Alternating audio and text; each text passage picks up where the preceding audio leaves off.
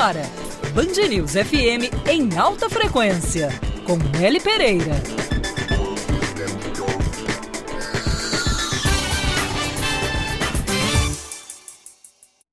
Seja muito bem-vindo à programação da Band News FM. Como você pode perceber, eu não sou a Nelly Pereira, eu sou André Coutinho, vou ficar junto com vocês até às 7 horas da noite. Com alta frequência, hoje especial, com três convidados. Vamos receber o jornalista Felipe Moura Brasil, o publicitário Alexandre Borges, o escritor, autor de best-seller Pai de Acreditar no Governo, Bruno Garchagen, os três que compõem o programa Contexto. A gente vai falar bastante sobre isso. Os três são escritores também. Eu só acabei ah, apresentando o, o, Bruno como escritor, os três são escritores. Felipe, Alexandre e Bruno, sejam bem-vindos ao Band News em Alta Frequência. Obrigado, é uma honra, um prazer estar aqui. Eu sou o Felipe. Eu sou o Alexandre, um abraço. Obrigado pelo convite, eu sou o Bruno, é um prazer estar aqui. Gente vai conversar bastante, vamos falar sobre os principais acontecimentos do nosso país, do Brasilzão inteiro, do mundo inteiro, com esses três é, escritores, com esses três jornalistas que compõem o programa Contexto. E para me ajudar, aqui no Band News em alta frequência, do Rio de Janeiro está ela. Seja bem-vinda, Thaís Dias. Olá, Andréa. Bendito ao fruto, né? Que entre todos esses homens seguimos juntos nas próximas horas. Eu já queria colocar rapidamente o Felipe, o Alexandre e o Bruno na, na, na roda de conversa, que em um dos programas, em um dos, dos programas contexto de vocês, vocês já tinham falado sobre a possibilidade de um atentado terrorista. Eu queria saber em que exatamente conjuntura que foi falado é, sobre esse assunto. Bom, a gente comentou, é, na verdade, falando da crise dos refugiados, a gente já estava muito preocupado com o que estava acontecendo e nós comentamos porque estava estava havendo uma construção de uma narrativa onde qualquer critério que se imaginasse em relação a tentar entender dentro dos refugiados se algum deles que estavam entrando nos países poderia oferecer algum risco de segurança, poderia parecer que isso era xenofobia. Então a gente ficou realmente preocupado com isso. A gente, ah, claro que a gente tem que dar ajuda humanitária a todo mundo que está precisando, mas os países precisam ter critérios e entender, porque evidentemente existe um risco de segurança quando você tem uma quantidade enorme de pessoas entrando num país que, algum, que haja algum tipo de infiltração de terroristas entre aquelas pessoas que estão precisando de ajuda. Agora, já estendendo um pouquinho essa pergunta, é, muito se falou, depois desses ataques, é, dos preparativos da preocupação interna brasileira. Algumas reuniões, inclusive, é, a gente traz essa informação aqui em primeira mão na Band News. Vai ter uma grande reunião no Rio de Janeiro na próxima semana, com representantes não só do Comitê Olímpico Brasileiro, mas também, inclusive, de Tóquio, já se preparando e se programando para uma eventualidade aqui no Brasil. Vocês acham que a gente tem é, know-how para enfrentar um problema como esse? Certamente não. Né? Felipe, né? o Brasil precisa de muita ajuda estrangeira aí nesse know-how e os próprios países estrangeiros têm tido muita dificuldade no combate ao terror. O contra-terrorismo ele é realmente muito complicado, é muito difícil. E, no entanto, há muita dificuldade também em aceitar essas medidas de segurança que o Alexandre estava falando. Há uma, há uma restrição muito grande a você incomodar a comunidade muçulmana, onde podem haver terroristas infiltrados. Então, qualquer coisa que você faça nesse sentido, você é acusado de xenófobo, de preconceituoso e tal. E, no entanto, é, há riscos, porque os terroristas islâmicos, eles sem dúvida usam a população muçulmana. Inclusive, temos aqui uma colônia muçulmana na Tríplice Fronteira. É, então, é preciso é, monitorar a atividade dos radicais sempre. Não, não se pode. O país não pode se eximir de monitorar os riscos. E isso é muito importante. No programa Contexto que ele estava falando, a gente, além de falar do, do perigo da infiltração é, de terroristas entre os refugiados, eu também estava falando dos erros de Barack Obama ao retirar as tropas americanas do Iraque, ali por volta de 2010. Ele, com toda essa filosofia pacifista, é, anti-imperialista, a ideologia dele, acreditando que se tirasse os Estados Unidos da frente tudo ia melhorar. E não foi isso que aconteceu. O Estado Islâmico cresceu depois da retirada é, das tropas americanas, massacrou cristãos, é, houve muitos assassinatos por conta disso. Hoje, até o New York Times, que é um jornal muito criticado nos Estados Unidos pelo seu viés esquerdista, estava dizendo tudo que a gente estava falando lá no contexto em, em setembro, desses erros é, do Obama que permitiram a ascensão do Estado Islâmico. E isso tudo é muito grave. O Brasil, obviamente, num evento internacional que reúne todos esses países que são até mais alvejados do que o Brasil, do que a população brasileira, ele tem que tomar todos os devidos cuidados, sem esse mimimi, como a gente chama na internet. Nós estamos recebendo o Felipe Moura Brasil, o Alexandre Borges, o Bruno Gacharren. É e aqui no Band News em Alta Frequência, os três têm o, o, programa Contexto. Eu queria que vocês falassem um pouquinho do que disse o Procurador-Geral da República de Paris, François Moulin, e que, pelo jeito, essa guerra contra o terrorismo eh, ainda está, infelizmente, só no começo, não é? Bruno. Bom, um, essa guerra ela já começou há certo tempo e os, as consequências dessa guerra é que estão aparecendo de uma forma mais drástica, né? E só para complementar aquele ponto sobre o Brasil, e aí depois eu volto a, essa, a esse problema do terrorismo na França, é, eu, eu acredito até que dentro das Forças Armadas e na nossa Polícia Federal haja profissionais que, que estejam preparados para esse tipo de situação. Isso não quer dizer que a instituição como um todo como um todo saiba lidar com isso, né? Porque a gente não tem experiência desse tipo de terrorismo. Uma coisa é você saber na teoria, outra coisa é você é, lidar com um problema desse na prática. E até países como o próprio Estados Unidos, que tem um problema sério de terrorismo, é, tem que, de forma recorrente, atualizar suas próprias medidas e mecanismos para combater esse, esse, esse problema. Né? Então, é como se uma tropa de elite dos Estados Unidos tentasse é, resolver um problema numa favela carioca, por exemplo. É, não ia conseguir, mesmo que do ponto de vista técnico ou teórico eles soubessem, né? mas você agir na prática é diferente. É, tem uma coisa que o terrorismo é, tem como substância, e, e, isso fica claro nesse caso de Paris como nos outros, é que uma das funções do terrorismo é mesmo criar esse clima de terror. Mesmo que não haja ataques seguidos, um, um ataque desse, desse, é, dessa dimensão, como houve no passado contra as Torres Gêmeas nos Estados Unidos, ah, o impacto inicial, aquilo que se pretende, que é depois disso criar esse clima de terror, isso já foi conseguido. Mesmo que os, os planos futuros, quer dizer, a tentativa de novos atentados, como tem sido divulgado hoje, ela não, não se efetive, mas toda essa preocupação, todo esse medo que a sociedade e as próprias autoridades elas, elas passam a ter com a possibilidade de um novo de um novo ataque, é, essa, essa já foi uma vitória né, dos terroristas.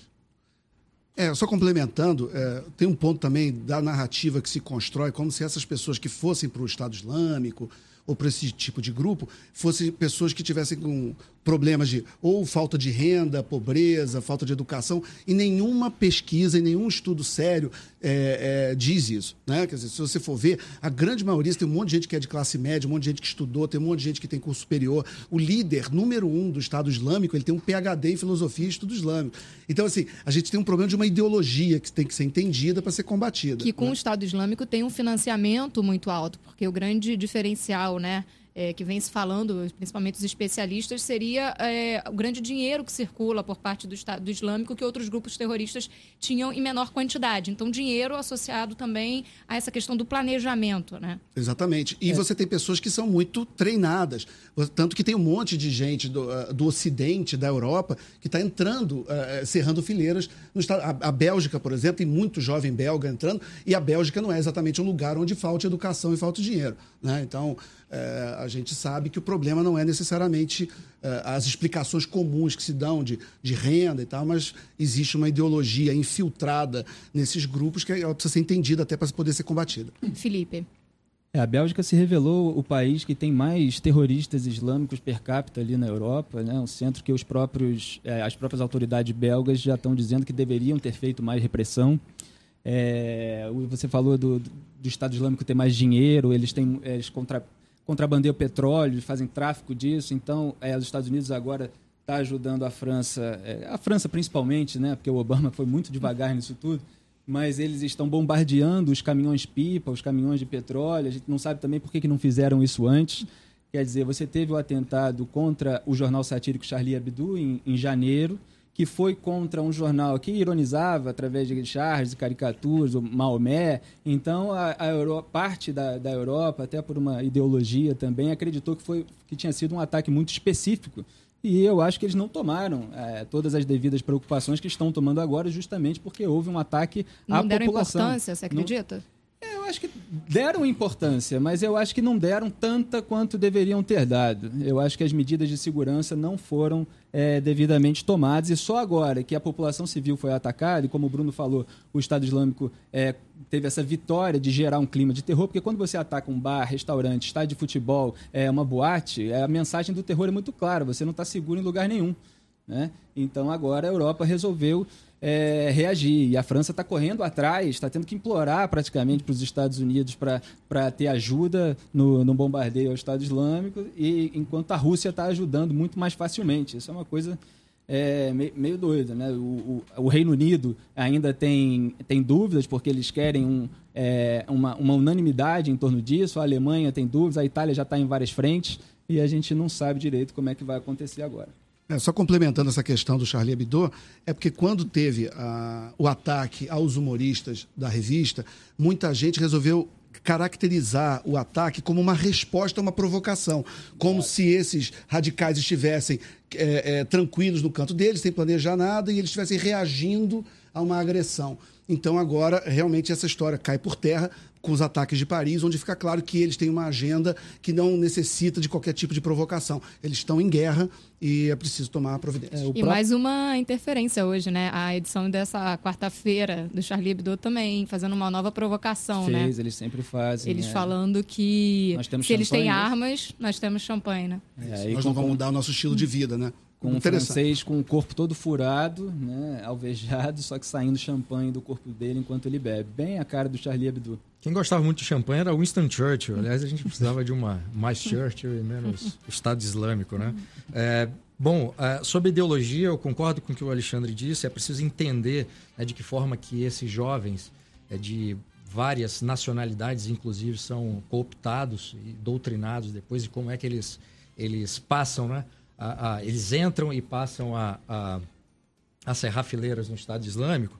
Então, a, a origem do problema não é só a partir do momento em que esse, eles já estão, é, já fazem parte do exército islâmico, mas como que esses jovens, é, em vários pontos do mundo, eles são é, doutrinados né, por pregadores. Aliás, o Nassim Taleb recentemente escreveu um post, Nassim Taleb é um escritor muito conhecido, é, tem um livro recente lançado chamado, Anti, chamado Antifrágil, e ele diz que um grande problema são, são esses pregadores wahhabitas que são é, essa, essa, essa versão né, dos sunitas radicais que vão, vão dar nos jihadistas e que doutrinam crianças e jovens em vários países muçulmanos, que enquanto não se neutralizar houver um projeto de neutralizar essa doutrinação e ocupar esses espaços né, com esses muçulmanos que pregam a tolerância, vai ser difícil combater isso na origem.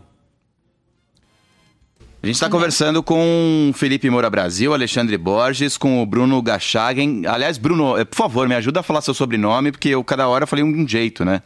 É Garchagen mesmo. Ah, então tá bom, então tá bom. Eu, eu, eu, eu coloquei até um, um, um, G holandês aqui em algum momento, então Garchagen é um pouco mais, mais tranquilo de falar. Eu queria saber como é que vocês viram recentemente é, esse, como vocês falaram agora há pouco, mimimi do brasileiro em redes sociais para dizer que a imprensa não dá a mesma atenção ao atentado, que, aos atentados que acontecem no Oriente Médio, aos atentados que acontecem em países países do leste europeu, ao que aconteceu em Mariana, no interior de Minas Gerais, e, e, e, e agora em Paris, a mídia, é, só porque aconteceu em Paris. É, esse fenômeno que acontece graças às, às redes sociais é, é, é, um grande mimimi em rede social. Não sei se vocês concordam. Felipe? Tem, tem um grande mimimi. Eu acho que, principalmente, eu recebo muito quando a gente trata de assuntos é, do exterior sempre vem alguém reclamar que a gente não está tratando do Brasil, embora a gente passe todos os dias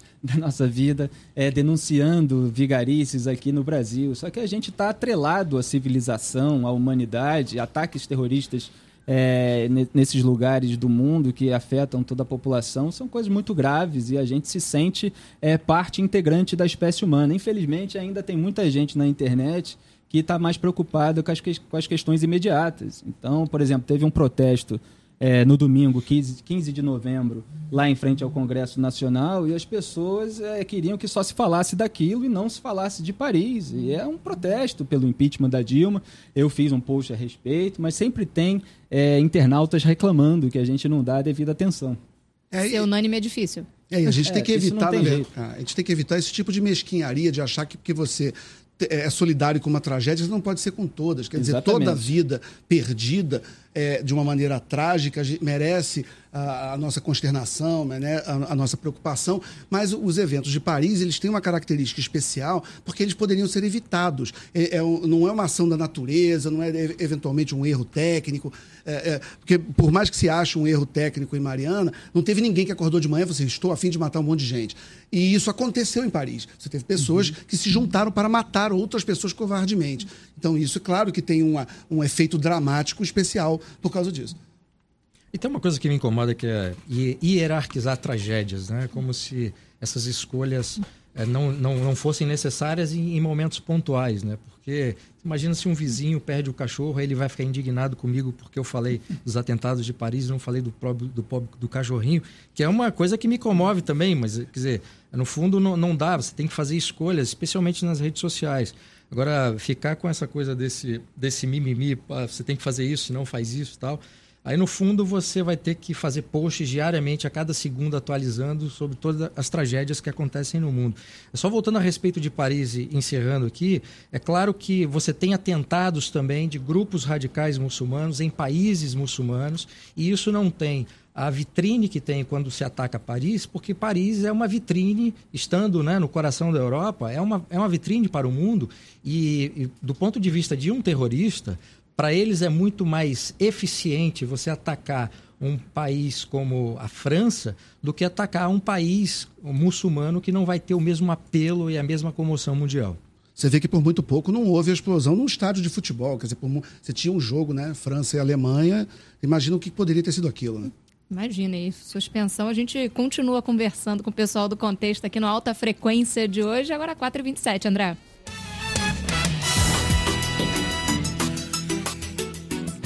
Nós estamos recebendo no Band News em alta frequência hoje Felipe Moura Brasil, Alexandre Borges, Bruno Garchagen, os integrantes do programa Contexto. A gente já a, é, colocou os três na, na roda aqui dos principais noticiários, do, do, dos principais destaques desse dia, mas eu queria que vocês primeiro explicassem o que é o programa Contexto para o ouvinte da Band News FM. Basicamente, é um programa no qual vocês comentam os principais fatos do dia. É exatamente isso ou é mais ou menos isso?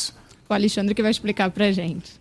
É, nós, nós, somos, eu, o Felipe e o Bruno, nós somos amigos e a gente resolveu fazer esse programa porque a gente tem esse hábito de escrever nas redes sociais. O, Felipe tem um, um blog muito popular na Veja, tem uma página no Facebook também com muitos seguidores, o Bruno também. Então a gente um dia falou assim: bom, achamos que é interessante também, além de escrever, é bom fazer o, o, um bate-papo, transformar num podcast, as pessoas terem a oportunidade de ouvir. A gente começou a fazer esse programa semanal com a ajuda do, da produção artística e musical do Felipe Trielli, que é um amigo nosso genial também, que deu um um colorido muito bom ao programa. E a gente começou a fazer para ver o que ia dar, né? E tomamos um susto. Nós chegamos, todos os episódios que foram feitos até hoje chegaram a primeiro lugar na, na, na iTunes Brasil de, de notícias e, e política, segundo lugar geral Brasil. Então teve aí uma aceitação muito boa do público.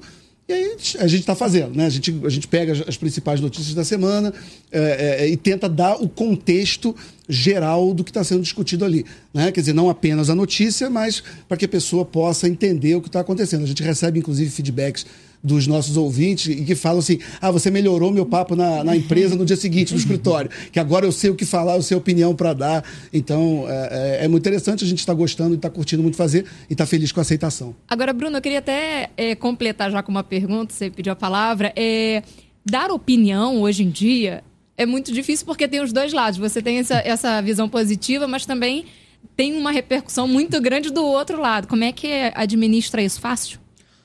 Não, a gente não, não se preocupa muito com administrar isso, não. Né? E, e parte um, um, é da explicação do, ou uma complementação ao que o Alexandre disse, a gente nas conversas que a gente tinha, a gente sentia falta de um programa que tivesse essa abordagem, o conteúdo é, que a gente imprimiu ao programa. Então foi por uma, uma, uma falta que a gente sentia e que também era sentida pelo, pelos nossos leitores nas redes sociais, etc. E a partir disso a gente criou esse programa dessa forma. Né?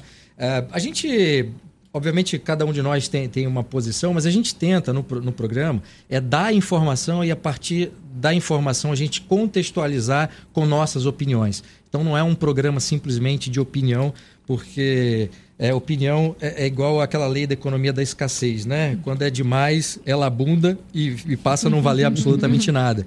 Então a gente tenta é, justamente é, dar informação com contexto e, e, com opinião, e a partir daí, é, eu acho que esse é um, um, dos grandes sucessos, um dos grandes segredos que faz com que o programa seja tão ouvido.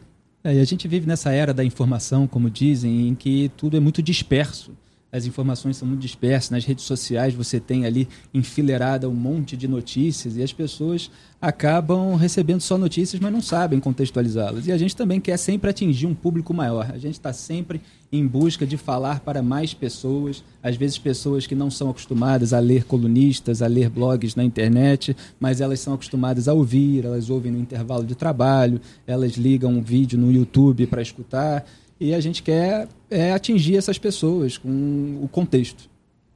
Por falar em contexto, a Márcia Beatriz, ouvinte, ela manda uma participação justamente falando sobre essa coisa do contexto além da França. Ela fala que o Reino Unido estaria tão pacífico com relação a esses atentados, seria por precaução de ter, assim como a França, muitos muçulmanos dentro do seu território, por isso que eles não querem, vocês acham que eles não querem adotar uma política um pouco mais firme, mais é, escancarada, digamos assim?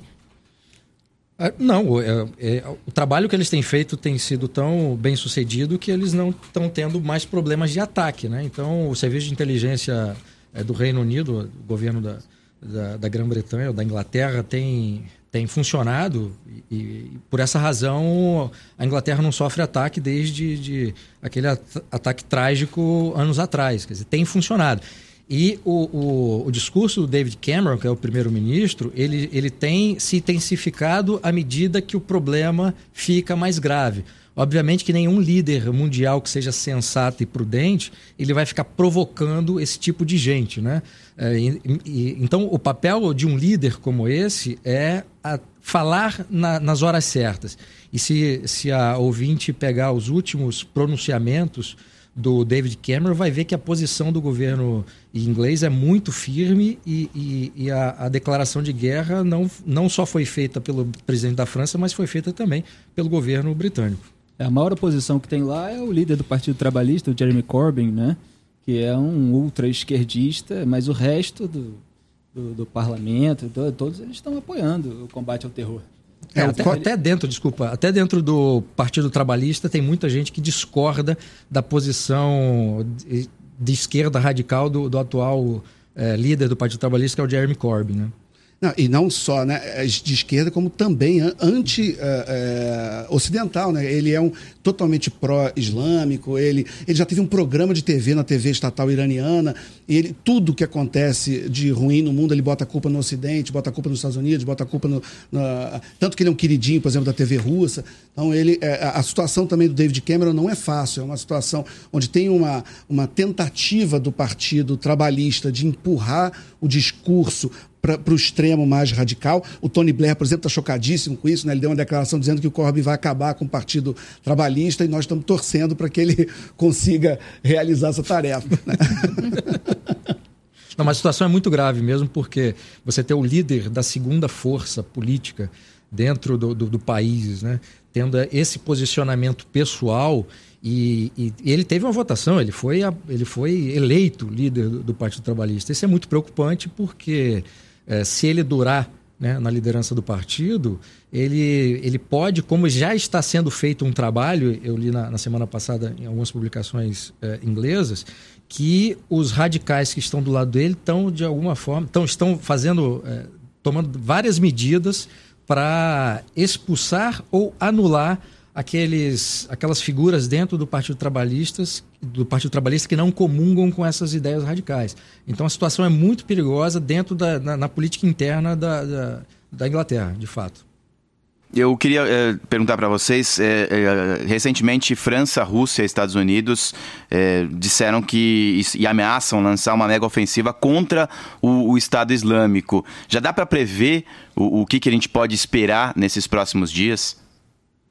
É, o episódio foi muito importante para unir as forças. Né? Agora há um, um, conflito de interesses também entre os Estados Unidos e a Rússia.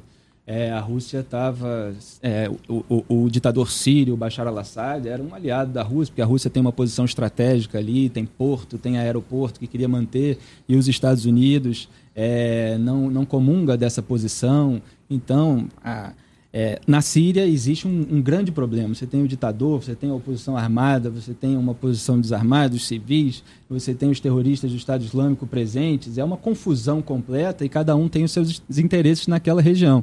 Mas estamos tentando chegar a um acordo em virtude dos ataques terroristas para bombardear, pelo menos, os terroristas do Estado Islâmico. Agora tem uma discussão sobre o governo, de, é, sobre eleições democráticas que possam surgir lá na Síria depois. Aí tem é, os Estados Unidos não querem que o Bashar al-Assad é, participe dessas eleições, a Rússia quer, para que o Bashar volte também é, com seu poder de uma forma mais legítima. Então é um, é um cenário complicado e a gente está aí acompanhando os acontecimentos. A gente vai continuar conversando aqui no Band News em alta frequência com Felipe, Alexandre, com Bruno, do programa Contexto.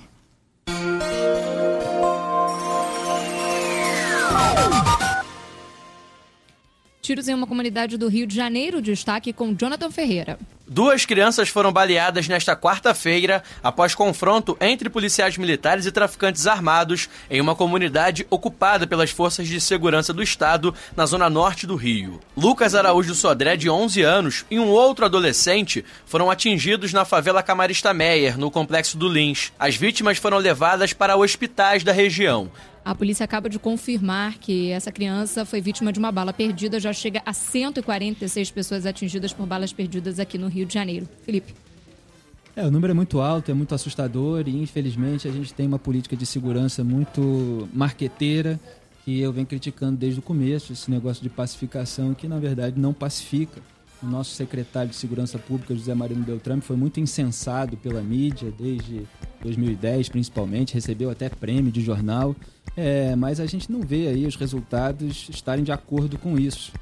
Ele é muito detestado por muita gente dentro da polícia está é, tá tendo muita dificuldade em conter a violência no Rio de Janeiro, está mandando tropas despreparadas para essas comunidades, pessoas que estão sendo formadas a toques de caixa para lidar com traficantes armados de fuzis, estão ficando na chamada UPP de lata, que os policiais chamavam de unidade de. Me esqueci o nome agora de proteção. Como é que é? Esqueci, mas é o PP de lata, são containers é, que são muito desprotegidos. Você tem fotos, inclusive, de policiais que ficam atrás de uma barricada enquanto os traficantes estão lá no alto do morro atirando. Às vezes, esses policiais têm que ser. É, é, tem que vir a tropa de choque para retirá-los no final do expediente. Então, tudo isso é muito grave. E, no entanto, sempre que é, o, o, o, governo dá um discurso, é sempre um discurso marqueteiro. Espalharam muitas UPPs é, para fazer publicidade, também para ganhar a eleição, para dizer que estava sendo pacificado, e na verdade não está. Não é isso que a gente está vendo. Então é preciso separar a propaganda da realidade. A gente continua batendo um papo com os meninos, os jornalistas, posso chamá-los de meninos? Vocês são meninos, né? Eu não, eu sou um velhinho. Eu tá sou o cara, velhinho da turma. Tá na cara que ele não tá vendo a gente, né? não, mas, mas eu conheço vocês, eu assisto você. o programa. Felipe Moura Brasil, Alexandre Borges, o Bruno Gachagen. Eu queria perguntar para vocês o que, o que vocês imaginam, se vocês já fizeram alguma teoria sobre esse preto do preto ou branco do Brasil, esse ou é tucano ou é PT, ou é vermelho vermelho ou é preto, ou é Flamengo ou é Fluminense, ou é São Paulo ou é Corinthians. Isso é historicamente do brasileiro, isso é recentemente do brasileiro, isso é um fenômeno que veio junto com as redes sociais. Vocês já pararam para pensar por que acontece tanto isso no Brasil? Bruno. Eu já estou até de cabelos brancos, tanto pensar nesse negócio. É, bom, essa, esse paralelo com futebol eu não posso fazer porque eu não entendo nada de futebol. Aliás, na hora que anunciaram o volante aí do time, eu não consegui perceber o que, que significava exatamente, né? É, mas o, o, fato é que essa, essa, essa divisão, nessa clivagem né, partidária que se estabeleceu, ela foi criada né, artificialmente pelo Partido dos Trabalhadores desde o momento em que assumiu o poder. E, claro, com uma, um megafone muito maior, uma tribuna muito mais é, visível né, do que eles faziam antes. E, obviamente, uma parcela da sociedade começou a, a ficar indignada com os erros do partido e a outra parcela é, começou a estudar para ver o que estava acontecendo, começou a, a, procurar outras informações e começou a reagir nesse sentido. O que é interessante é que a maior parte daquelas pessoas que são acusadas de serem o outro lado, de serem do, do PSDB, etc., sequer votam no partido ou escolhem um partido de bom grado, são simplesmente acusados de serem tucanos porque é preciso insultar de alguma forma, né? E nesse caso é um insulto até criativo. Mas o fato é que a clivagem que se dá hoje não é exatamente entre é, petistas e tucanos, ou PT e PSDB. É uma clivagem muito bem estabelecida entre o atual partido que está no poder e os brasileiros que querem viver num país sadio, num país próspero, num país é, em que seja possível criar as suas famílias, sem que haja esse clima de terrorismo político, essa ideologização de todos os aspectos da vida civil, essa interferência nos modos de vida, enfim, todos, todas essas ações que o partido é, tenta ou, e efetivamente em alguns casos consegue e que é, coloca sempre essa ideia de nós contra eles, né? Como se o papel de um partido ou de, ou de um, um líder político não fosse né, integrar a sociedade. O que eles fizeram foi, foi justamente criar essa, essa clivagem. Né? E, e, felizmente, essa parte que não, não coaduna né, com as práticas e com a própria ideologia que move o partido, essa, essa parcela da população acordou e ela, e ela tem procurado informações e, e, e tem reagido né, de uma forma a fazer frente a todo, a todo esse poder político que tem, que tem sido construído pelo atual partido no poder. Agora eu queria abordar com vocês a questão, acho que uma das palavras que voltou à tona, né? A gente esqueceu essa palavra impeachment durante muitos anos e ela foi, se não a mais falada nos últimos meses, no último ano aqui no Brasil, uma palavra que muita gente ainda sabe pouco o significado.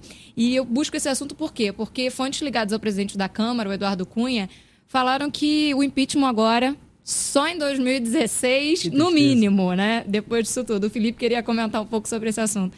O Brasil foi adiado para 2016, né? Eles encontraram todas as maneiras de, é, de evitar o impeachment. A Dilma distribuiu ministérios para os PMDBistas, é, foi até engraçado, até estava ironizando Michel Temer, que no discurso agora do Congresso do PMDB estava dizendo que ele queria um Estado que privilegiasse o mérito e o desempenho. Eu digo, então, tira todos esses ministros do PMDB que ganharam ministério só para barrar o impeachment. Aí depois veio o caso do Eduardo Cunha, que era um inimigo mortal do, do PT me, é, meses atrás e se envolveu em todo esse escândalo de corrupção derivado do petrolão e começou a fazer um acordo nojento ali por trás nos bastidores, o PT oferecendo é, votos no Conselho de Ética para ele, e tudo foi se arrastando e o impeachment foi perdendo a força e ficando para 2016. Talvez volte agora com força se outra agência de classificação de risco, como a Fitch, rebaixar o Brasil. E ontem uma diretora disse que é, ela deve manter o, o rating negativo, então é, existe esse risco mas já tem os opositores apostando mais até na cassação pelo Tribunal Superior Eleitoral, o que a gente só acredita vendo, né? Porque o TSE também é muito aparelhado pelo PT e a relatoria ficou é, nas mãos da Maria Tereza de Assis, que tem tomado decisões em favor do governo. Então vamos ver o que, que acontece. É, e é impressionante essa tática de demonizar o adversário, que é uma coisa típica de que quem não quer dialogar. Né? Então, isso a gente vê e é uma prática muito autoritária de, desse grupo político que está no poder, que ele não só está no poder, como ele quer definir os seus adversários. Então, eles falam assim: olha, é, vote na gente ou esteja, apoie, porque o meu adversário ele pensa isso, ele pensa aquilo, e é um absurdo e é um absurdo autoritário que tem que ser evitado. 5 horas e 23 minutos pelo horário de verão. A França não confirma a morte do homem apontado como mentor dos atentados terroristas que mataram 129 pessoas em Paris na última sexta-feira. As autoridades informam apenas que o belga Abdelhamid Abaldi não está entre os mortos hoje durante a operação policial na cidade de Saint-Denis, ao norte da capital francesa.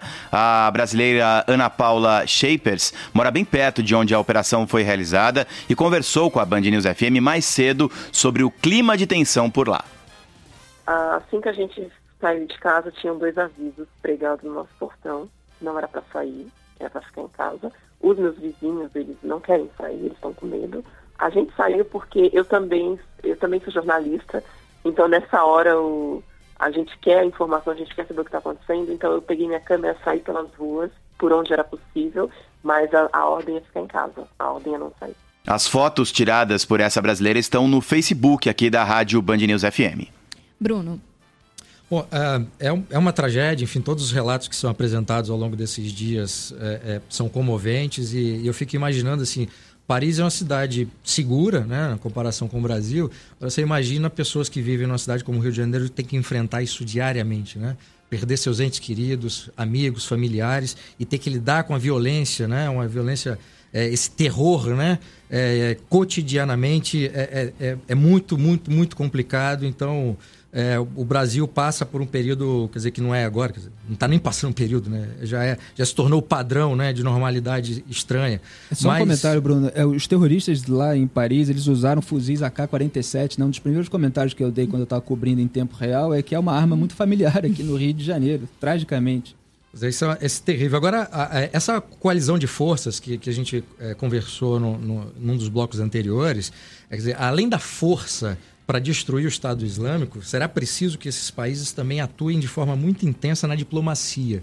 Porque é um, é um caso muito delicado. Né? O Alexandre até havia mencionado né, o caso da, da o Felipe também o caso da Síria, né? Que o, hoje o Assad ele é, ele é um aliado da Rússia, mas já foi dos Estados Unidos. Né? Então, nesse, e, e, é um inimigo da, da, do Estado Islâmico, como é a Rússia, como é a União Europeia, como é o Iraque, como, como é os Estados Unidos. Então, no fundo, esses países que têm divergências políticas e ideológicas profundas, eles vão, se, vão ter que se unir numa diplomacia muito bem articulada para que essa ação de força contra o Estado Islâmico ela seja efetiva. Porque se isso não acontecer, essas duas dimensões, diplomacia e força, forem usadas, a gente vai continuar falando do Estado Islâmico por um bom tempo. Intolerância religiosa em comunidades do Rio de Janeiro. As informações com Vinícius Lopes. Mesmo com fiéis de religiões afro reclamando mais uma vez da intolerância de traficantes em diferentes regiões do Rio, a Polícia Militar demonstrou surpresa ao saber que centros espíritas e terreiros de Umbanda são proibidos de funcionar no Morro do Dendê, na Zona Norte, segundo denúncia de um ouvinte da Band News FM. Com a voz distorcida, um morador que procurou a rádio afirma que a intimidação do chefe do tráfico, Fernandinho Guarabu, se estende a outras comunidades do bairro da Ilha do Governador. As pessoas ficam acuadas, né? E, e mediante a pressão, entendeu? Da força que ele tem no tráfico. As pessoas ficam com medo. Vão fazer o quê? Vão acatar. Alexandre? É, eu, a gente tem que ficar muito preocupado quando acontece um fato desse, porque começa a se falar em intolerância religiosa, mas o problema é a intolerância, qualquer intolerância, né? A intolerância do, de religiosos e a intolerância contra religiosos também, que também tem que ser respeitado, não são todos que estão cometendo atos é, é, agressivos contra outras religiões. Então, eu queria que, acho que a gente tem que ficar muito atento para uh, ser contra qualquer tipo de intolerância, qualquer tipo de falta de, de aceitação do outro, do diferente, de alguém que tem ideias, pensamentos, modos de vida diferentes do seu, que é muito maior do que propriamente uma intolerância em relação a uma religião ou contra outra religião.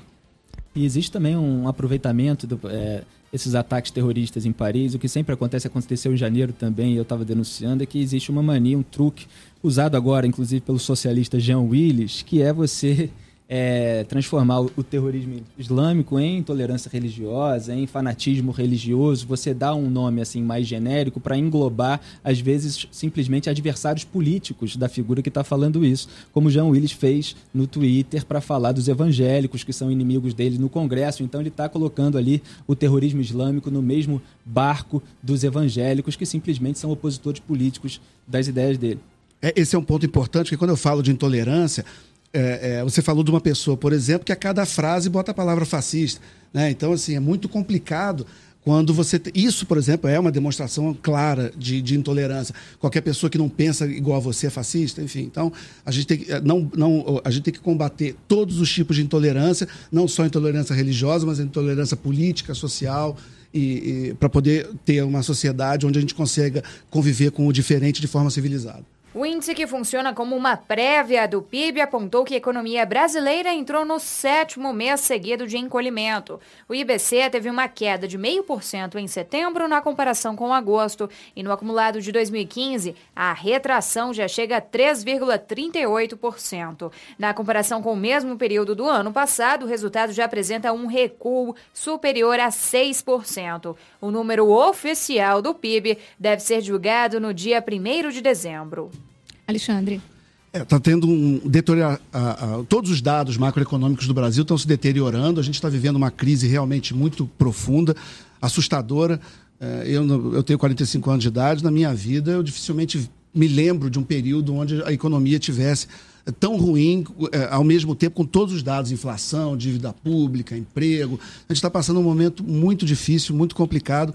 É, a gente discute política o tempo inteiro, mas é bom a gente olhar para a economia também acima dos partidos e acima das agendas políticas, como é que o Brasil sai desse momento que está gerando desemprego e muito do que o Brasil ganhou nos últimos tempos, né, a gente está vendo perder, a gente está vendo é, pessoas voltando para a classe baixa ou perdendo seus empregos. É um momento muito difícil, muito delicado. E por incrível que pareça, de onde a gente podia menos esperar, talvez, o PMDB fez um plano e, e ofereceu à nação agora esses dias um plano, que é um plano que, que tem alguns pontos até interessantes, que fala de diminuir um pouco do tamanho do Estado, de racionalizar a carga tributária, de é, ter uma regra para que o Estado não gaste mais do que o crescimento do PIB, que os, os gastos não cresçam mais. Então, acho que, é, é, pelo menos, tem alguém ali no meio de todas as discussões políticas pensando alternativas, como a gente espera que toda a classe política, não só um partido, mas todos os partidos ofereçam alternativas para a nação, porque alguma coisa precisa ser feita, alguma coisa precisa mudar. Eu só não tenho muita expectativa otimista com relação aos partidos que estão aí apresentarem alguma solução e efetivamente conseguirem é, concretizar um plano, né? Porque eles já mostraram que são incapazes de fazê-lo. É, é, agora, é impressionante assim como que o, o, o, governo Dilma é muito eficiente para ser incompetente, né? Nisso eles são primorosos, né? E agora um outro dado, assim, essa crise econômica que a gente vive hoje, que é um resultado de uma má política que foi aprofundada de uma forma é, muito muito grave pela, pelo atual governo, ela começa a ser construída no primeiro mandato do Lula, né? Isso só não apareceu antes porque havia uma série de condições que permitiu que os dois mandatos do Lula passassem incólume por essa, por essa crise, né? ou, ou, que essa crise se apresentasse da forma como se apresentou, e obviamente o governo Dilma potencializou aquilo que já estava sendo criado. Né? Uma das, um dos elementos que, que fez com que essa crise não aparecesse ainda no governo Lula foi o fato dele ter mantido alguma das bases do programa econômico do governo anterior, né? a China comprando muito do, do Brasil e o dólar baixo em relação ao real. Então o real estava valorizado naquela época. Então essas três condições, né, dentre outras, fizeram com que essa crise não aparecesse já no segundo mandato do Lula. Então, no fundo, o que está acontecendo agora é um prolongamento desse é, do governo de um determinado partido. O desemprego tende a crescer, o dólar tende a subir, a subir, a inflação tende a aumentar e o Lula e o PT estão aí fritando o ministro da Fazenda, Joaquim Levy, querendo emplacar o ex-presidente do Banco Central, Henrique Meirelles. O Lula deve ter muitos interesses nisso e fica dizendo que é para ajudar os pobres, como sempre. O Armínio Fraga deu uma entrevista à Folha de São Paulo e disse que não crê que as ideias do Meirelles seriam muito diferentes das ideias do Lula. E a gente também não, não acredita que vai mudar muita coisa, não. Agora, só eh, retomando uh, rapidamente a, a, o, o, assunto do impeachment, é, o impeachment ficou, ou foi, né, personificado é, pelo PT na figura do Eduardo Cunha, porque era conveniente fazê-lo. Mas o impeachment é uma proposta da sociedade que se mobilizou e foi para as ruas. Então, essa bandeira ela não pode ser é, capturada pelos políticos que lá estão, sequer pelo Eduardo Cunha. O que ele fez com o impeachment foi usar né, esse instrumento que foi proposto né, pela sociedade, por alguns grupos, e, e, e a partir daí ele começou a usar nessa negociação com o governo. A gente vai continuar conversando com o Felipe Moura Brasil, o Alexandre Borges, o Bruno Gachagen, os integrantes do programa Contexto. Tem mais aqui na programação da Band News FM. São 5h34 pelo horário de verão.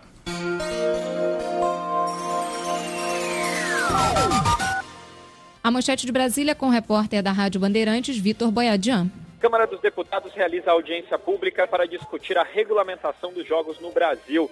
O presidente da Loterge, Sérgio Ricardo de Almeida, acha que a aprovação da exploração legal de jogos é uma questão de pouco tempo e vai melhorar a transparência das atividades. Bruno. Eu acho que até o CAD devia atuar isso, promovendo a concorrência, porque o governo federal ele é, tem o direito né, de, de, legal de promover jogos, mas impedem todos os privados de poderem né, abrirem casas de jogo. Então o CAD eu acho que devia atuar nesse sentido contra o governo federal para promover a concorrência. Os desdobramentos da tragédia em Minas Gerais com Bruno Marum. A revitalização do Rio Doce pode levar pelo menos 10 anos, de acordo com a ministra do Meio Ambiente, Isabela Teixeira. Em entrevista, a ministra disse que o rompimento da barragem de rejeitos da empresa Samarco é a maior catástrofe do país. Um plano de recuperação do rio, que abastece várias cidades, entre elas Governador Valadares, é elaborado pelo governo federal em parceria com os estados de Minas e do Espírito Santo. Felipe, você falava justamente sobre esse tema na sua coluna de hoje. Na, na TV, já. É, eu falei, porque a Dilma adora jogar a responsabilidade para debaixo do tapete, né? Então, num dia, o governo Dilma incorporou o crime das pedaladas fiscais como um simples déficit na nova meta fiscal, que dá um pretexto supostamente técnico para o Eduardo Cunha trair o Brasil indeferindo o pedido de impeachment, e no outro, ela editou o decreto 8572, que inclui o rompimento das barragens na lista de desastres naturais Está lá no texto, né? Considera-se também como natural o desastre decorrente do rompimento ou colapso de barragens que ocasione movimento de massa com danos a unidades residenciais. Quer dizer, a Dilma considera natural o rompimento de uma barragem de rejeitos construída e mantida por uma mineradora, como é o caso da Samarco. E o objetivo, que foi anunciado pelo governo, foi o de liberar recursos do FGTS para os moradores atingidos por essa avalanche de lama que deixou pelo menos 11 pessoas mortas na cidade de Mariana. E esse decreto ele pode servir para que as empresas responsáveis é, pelas barragens questionem na justiça a sua responsabilidade sobre a tragédia e serve também para ocultar a responsabilidade do governo Dilma, que utilizou apenas 13,2% dos recursos disponíveis para fiscalização das atividades minerárias. Né, o órgão federal responsável por essa fiscalização é o Departamento Nacional de Produção Mineral, que é o enésimo órgão é, aparelhado politicamente, né, muito mais para beneficiar os empresários amigos do que para fazer o que se espera dele. Inclusive, o diretor-geral desse órgão, o Celso Luiz Garcia, pediu, é, entregou o cargo, né, pediu demissão, alegou problema, alegando problemas de saúde. Né? Apesar dessa desculpa aí meio petista, ele pelo menos teve a decência de renunciar. A Dilma ela levou sete dias para sobrevoar de helicóptero a região afetada, né? Foi lá tirar uma foto com cara de paisagem, né? Eu brinquei que era para postar no Instagram. E ela continua aí pairando sobre esse mar de lama do governo. O Bruno queria falar, inclusive, da, da responsabilidade do governo como acionista também, não é, Bruno? E Bruno, eu já completo aí o comentário do Felipe perguntando para você, porque uma frase chamou muita atenção e teve uma repercussão muito grande hoje da Dilma é, em relação a ela falar que o Rio Doce agora vai ficar melhor do que antes. Isso todo mundo comentou, teve uma avalanche de, como eu disse, de repercussões negativas em relação a mais esse comentário da presidente. Queria que você falasse um pouco sobre é, isso. Eu confesso que eu sinto uma certa dificuldade em analisar as, as frases da presidente, porque eu geralmente não entendo. e ao não entender, eu faço um esforço para tentar, daquilo que é possível extrair dali algum tipo de compreensão, a partir daí fazer uma análise. E, obviamente, eu sempre corro o risco de errar, né? Mas, de qualquer forma, é, é, é preciso dizer para Quer dizer, essa frase é, é, tão infeliz quanto as outras, né? Ela falar que o rio é doce porque é doce, né? É, lembrando também, não é doce morrer no rio, dona Dilma, pelo amor de Deus, né? É, essa coisa da responsabilidade que, que o, o Felipe é, mencionou, além da, da responsabilidade óbvia né, da, da empresa Samarco, é inacreditável que uma empresa desse porte permita né, que aconteça uma tragédia dessa dimensão, né, a gente fica se perguntando, quer dizer, os procedimentos internos para fiscalizar as construções, para que esse tipo de, de, de, evento não acontecesse, que tipo de, de, de, de qualidade técnica é que se imprime nisso. A segunda responsabilidade, que ela não é tão óbvia, mas é que ela deve, ela deve ser apontada, é a responsabilidade do governo federal e também do estadual, e os respectivos órgãos de, de fiscalização, os órgãos ambientais que supostamente deveriam fazer esse tipo de, de fiscalização, né? Para saber o que está acontecendo numa, numa empresa que tem uma atividade de impacto ambiental notória, né? Além disso, né, além dos órgãos de fiscalização que deveriam é, é, fiscalizar e, e, que fazem parte do, do, governo federal, o governo federal também faz parte dessa, dessa empresa, né? Essa marca é controlada por uma empresa australiana e pela Vale, né? E dentro da composição acionária da Vale, o BNDES tem uma participação junto com a Valipar. Essa Valipar é, tem uma participação acionária no BNDES, o BNDES pertence ao governo federal, e também da Litel Participações. E a Litel é o braço de investimentos do Banco do Brasil, que é controlado por fundos de pensão como Previ, FUNCEF, Petros e CESP.